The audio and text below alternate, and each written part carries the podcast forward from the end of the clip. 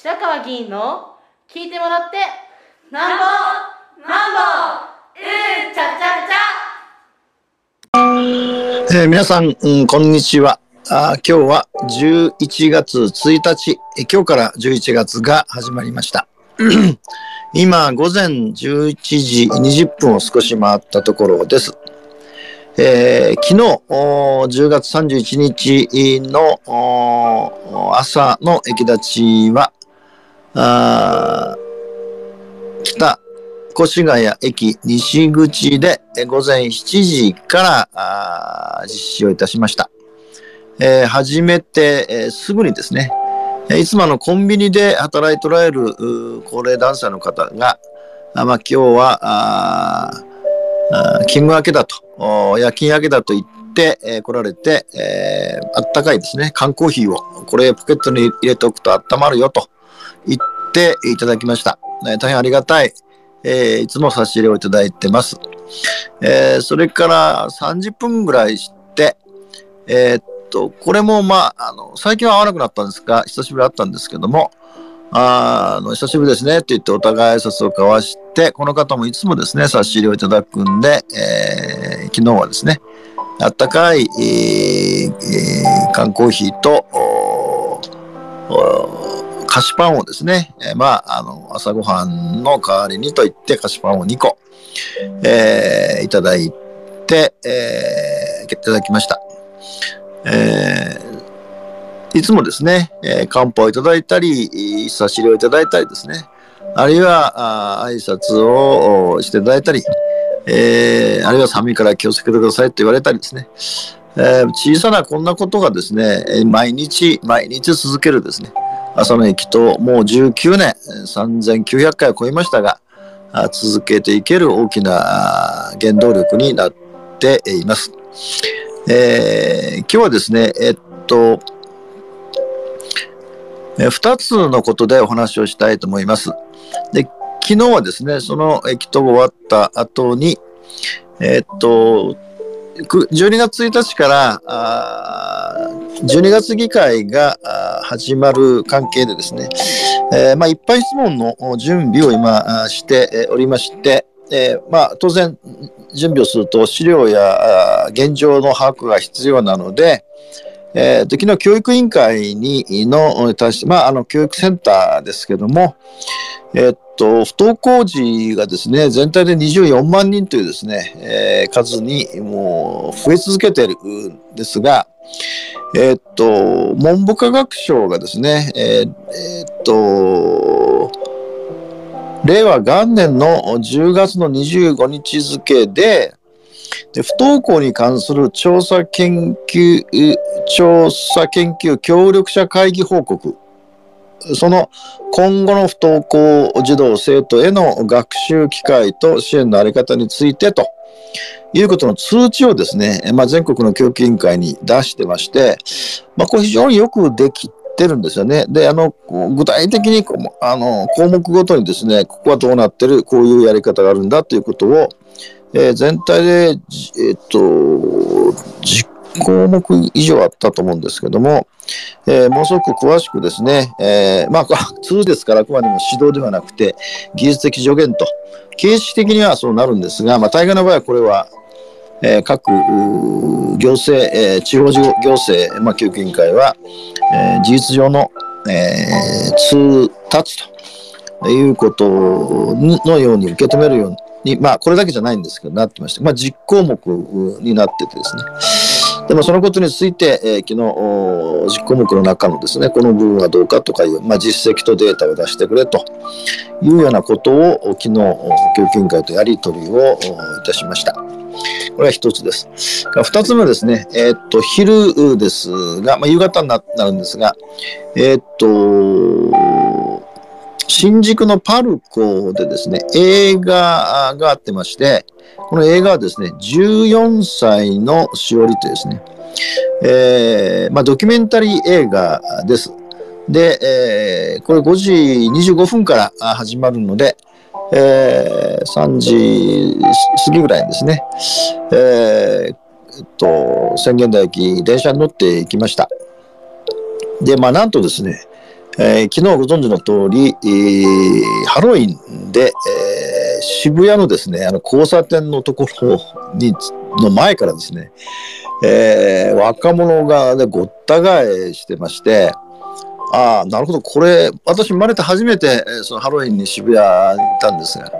まあ、本当に若者がたくさんいて、しかもですね、あの、よよく言われてる、えー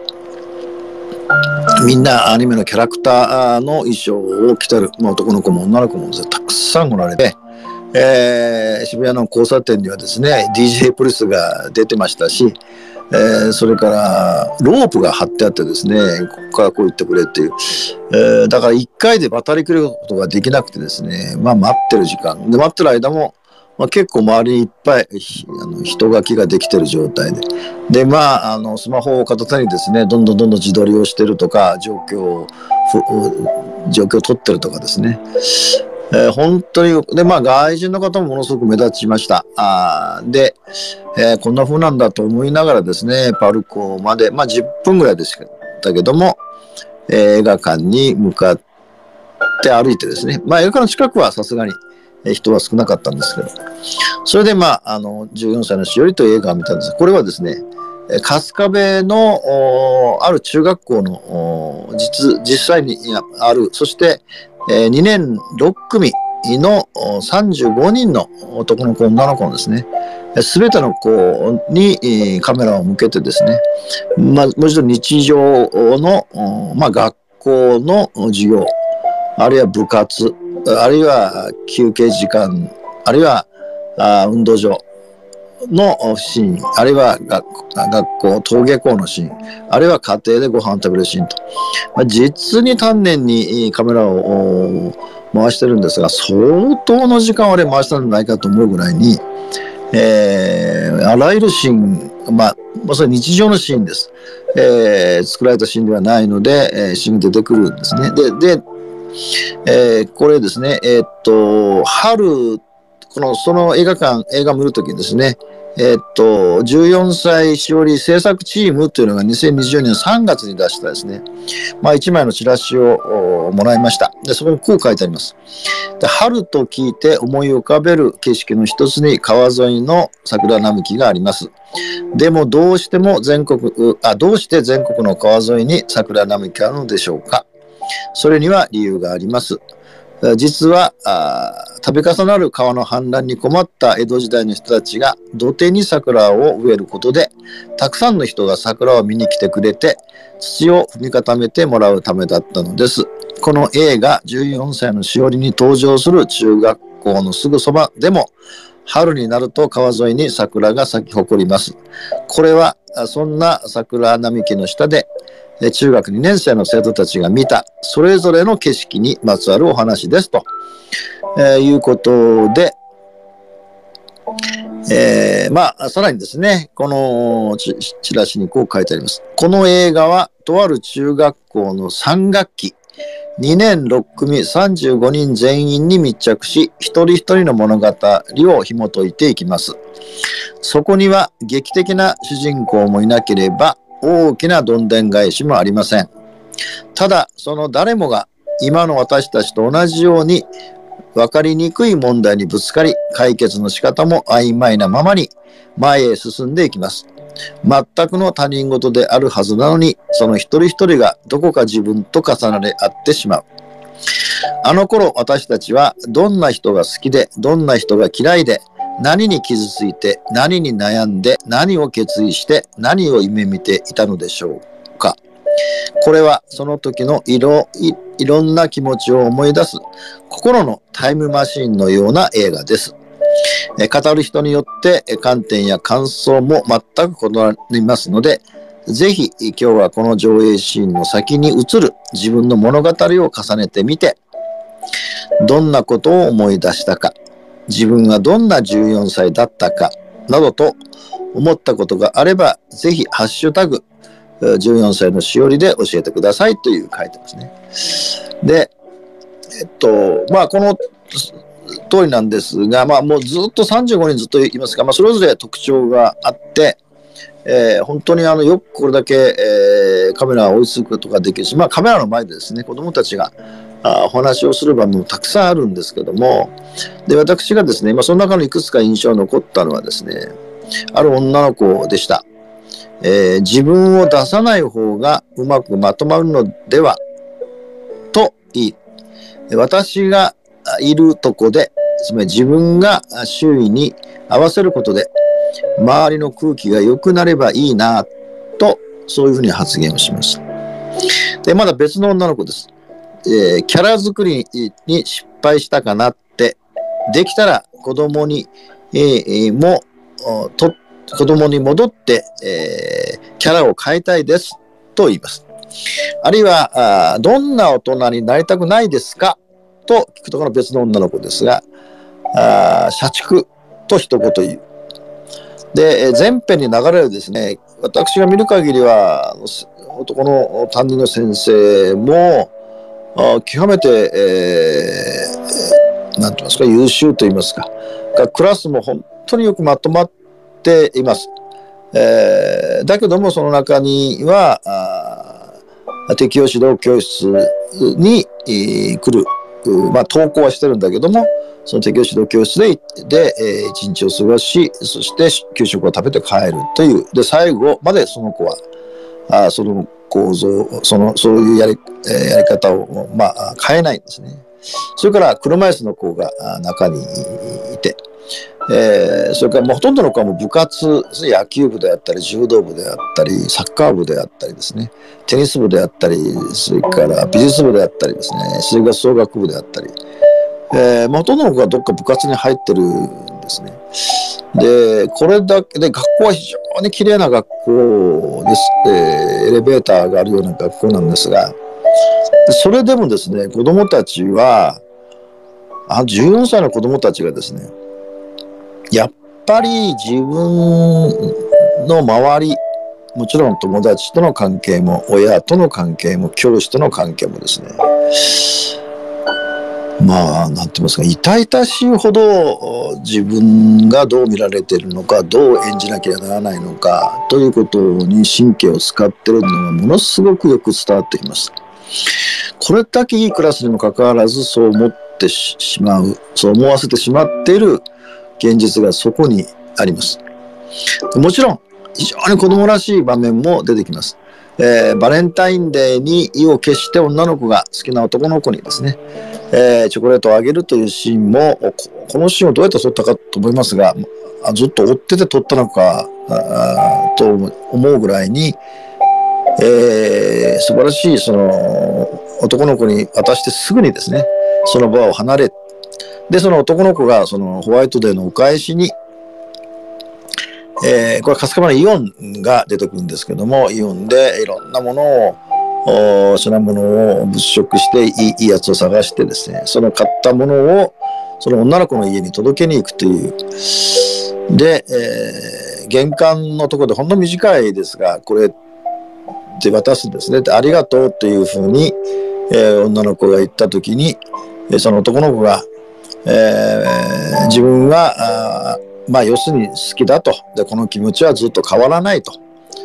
だけど今は部活をやってるので、その部活が区切りがつくまで待ってくれっていうふうに言うんですね。で、ありがとうって言うと分かるんですが、まあ、ここはまさにですね、えー、思春期の子供たちの恋愛みたいなことのイメージ、この、なんて言いますかね、風景が、あほっとするような場面として出てきます。ただし全体としては先ほど私は申し上げたようなところになってるので、うんま、相当私は考えされました。私の中学時代、とってもこんな風にはですね、まあ、ある意味周りのこととか自分のその人生とかですね、まあ、考えてなかったですね。で、今の子供たちは、自分のキャラ作りとか、自分がどう見られていくのかとか、しかもその自分が小さかった時、その5歳とか6歳とかですね、小学校低学年の時とか、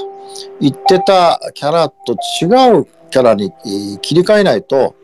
うまくやっていけないとかですね。それから体操を5歳からやってる女の子が出てきますけどもすごくうまいんですが自分には才能がないというふうにもうその14歳中学2年の時に言ってしまう。もちろん体操やめるわけじゃないんですけど。でまあ最後にですね先ほど言ったその適応指導教室で通ってる子の友達が、まあ、野球部の友達が最後にですね全員でえー、終業式のと終わった後にですね、まあ、最初に申し上げたその川の近くの桜の木がある満開で非常に綺麗なところの下で全員でですね写真を撮るというシーンが最後に出てきます。でこの写真を撮るシーンにその野球部の男の子があのぜひいろいろ怒っててもいい俺俺に不満があってもいい、えーえー、でもこれだけは来てくれっていうふうにえー、手紙を出すんですが結局最後その子は来ませんでした。で、えー、これが最後のシーンです最初のシーンがさらにですね印象的で、えーと、草原に、えー、あの馬の一軍がこうあの草原で育っていくこれはあの家畜としての馬じゃないです野生馬ですねでそこで母親の馬が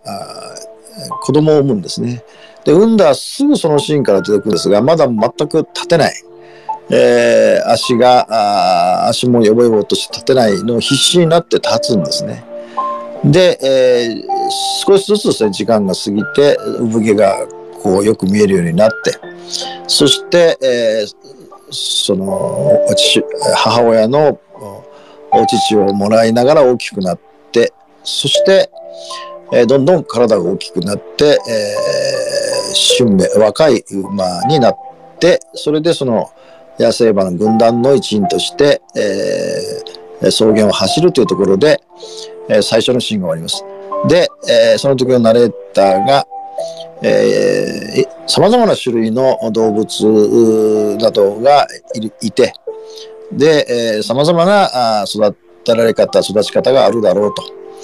えー、しかし共通するものはと必ず、えー、子供から大人になっていくということは全ての動物たちに共通のことなんだというところから始まる。つまりこの14歳のしおりというのは子供が大人になっていくということは何なのかそれは子供の側から見るってこともあれば、大人の側から見るってこともあるんだと思いますが。ということなので、えー、っと、まだですね、えー、新宿、新宿ね、渋谷のパルコで、えー、上映してます。えー、もしよろしければですね、ぜひご覧いただきたいと思うんですが、え、っと、その後ですね、えー、食事をしようと思ってですね、そのパルコのあの地下1階に、まあ、あそこはなん、なんていうんですかね、こう、えー、幼鳥みたいになってまして、たくさん店があるんですね。で、まあ、どの店にしようかと思ってぐるぐるぐるぐる回ったんですが、ちょっと驚いたのがですね、あの、やっぱ外国人の方、渋谷多いんですね。あの、うん、しかも若い二十歳前後の、まあ、女性も男性もですね、たくさんその、おられて、えー、確か博多ラーメンのところずっと並んで待ってるとかですね。えー、シーンがいっぱいあって風景が見受けられました。で、なおかつ店にはビーガンの店っていうのは確か3つくらいあったと思うんですけども、あ、ビーガンの店ってやっぱこういう感じで、まあ外人が多いってこともあるんでしょうけど、あるんだなっていうのを、あの改めて、えー、初めて行きましたから感心して、で、またその後にですね、えー、渋谷駅に向かう時にもうその最高潮に達してる。8時ぐらいでした。9時、9時ぐらいですね。最高潮に達してて、もう本当に人がいっぱい。で、まあ、あの、規制線がちゃんと張られて、えー、警官もたくさん出てたんで、あの、まあ、混乱はなかったと思うんですけど、やっぱり、やっぱり、えー、キャラクターの衣装を着た若者がたくさんもういて、まあそういう意味じゃ初めて経験をして、えー、電車で昨日帰ってきて、まず、11時過ぎ、えー、に、自宅に着いて、えー、今日となりました。えっ、ー、と、つ目はですね、えっ、ー、と、今日の午後2時からですが、えっ、と、議員有志の会、越谷市議会議員有志の会のオンラインの施政報告会を YouTube チャンネルで公開配信をいたします。まあ、いつもの通りですね、福田明越谷市長ゲストスピーカーで来ていただいて、えー、で、えー、7名の長党の吉野議員、9月議会の争点や争点について、でそれぞれ分担をしてお話をするということで、私の担当は、世界平和統一教統一家庭連合、いわゆる旧統一教会と国会議員との関わりを徹底解明するという、まあ、意見書ですね。えー、意見書が議員提案で出されて、このことについての内容、それから残念ながら、あ否決をされましたが、まあ、その私の担当はそうなんですが、えー、この間ずっとお話してます、小中一貫教育の PFI 契約などについて、あるいは私立病院の初診料をですね、えー、4950円に、えー、来年から上げるというお話、えー、上げるという議案についてなど、えー、ご報告、ご説明をし、まあ、いつもの通りですね、事前のご質問があれば、あるいはチャットでご質問があれば、あこれにお答えをする形で、えー、オンラインの施政報告会を今日午後2時から、まあ、開催をいたしますので、もし、えー、まあ、平日の昼間ですから、あお時間がある方はあ、アクセスをしていただければと。で、まあ、あの、YouTube チャンネル終わってすぐ、直ちにですね、動画はアップいたしますので、YouTube チャンネルで、え越谷市議会議員有志の会というふうにクリックしていただければ、今日の分も含めて、過去の分もすべて、まあ、動画で、えご視聴いただけることになっておりますので、まあ、ぜひご参考にしていただければということです。今日は以上です。